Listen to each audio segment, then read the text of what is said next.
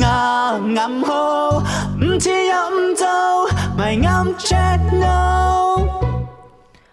Well well，有你識啲乜嘢？今日呢，我哋就了解下珊瑚呢樣嘢。若然你唔知嘅話，姐姐同你講，珊瑚係一種動物嚟嘅，所以動物呢，有基本嘅一啲身體器官啦。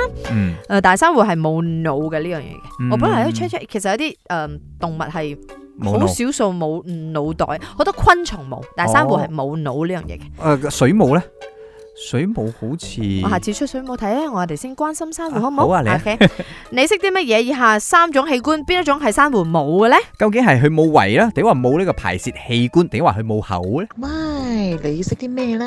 阿明阿潤你好啊，我係阿炳啊。今日我揀嘅答案應該就係冇排泄器官，因為呢，佢好可能就係響個嘴入，亦都響個嘴度出。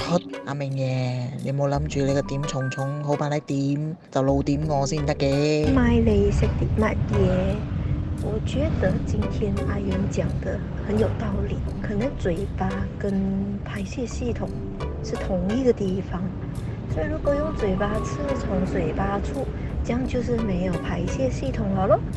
唔知佢係咪老師嚟嘅咁叻叻豬嘅？好嘢！嚇珊瑚咧係有口入，冇口出但係冇冇冇窿出嘅。吓，咁點啊？佢自己可以裏邊體內消化全部嘢咯，哦，所以佢就會慢佢會慢慢慢液成長體。化所有嘅嘢咯，哦，即係佢食幾多就消化幾多嘅，唔似我哋食幾多咧，哦剩低嗰啲 就攞翻出嚟嘅。但係佢係有胃嘅啊，有口咧，因為佢進食啊嘛，啊而且有胃作為消化嘅。最主要咧都係外皮啊，佢消化系統啊、中層皮啊、觸手啊，即係攞嚟咧嗰啲縫下縫下嗰啲咧係。係嗰啲係觸角嚟嘅，嗯然之後咧仲有誒、呃骨骼啦，類似咁嘅嘢，仲有佢嘅底盤，即係哦佢食住地下嗰食住喺樣嘅嘢，都係佢嘅結構嚟㗎。最但係主我要覺得好好奇一樣嘢啦，如果你講即係乜嘢物質都好，都有一啲需要吸收，一啲唔需要要排放噶嘛。咁佢乜嘢都可以消化，乜嘢都可以變成佢嘅營養。我覺得佢係一個好犀利喎，係好犀利啊！係咯但係人類一夜係。話發展地一冇錯一夜炒上嚟，或者個 fin 拍過去，我覺得係除咗冇呢一個排泄器官咧，佢都冇口啊。如果唔係咧，佢會鬧佢哎啊！誒唔好硬啊或喂者！叫救命啊救命啊！大家請珍惜我哋海洋啦。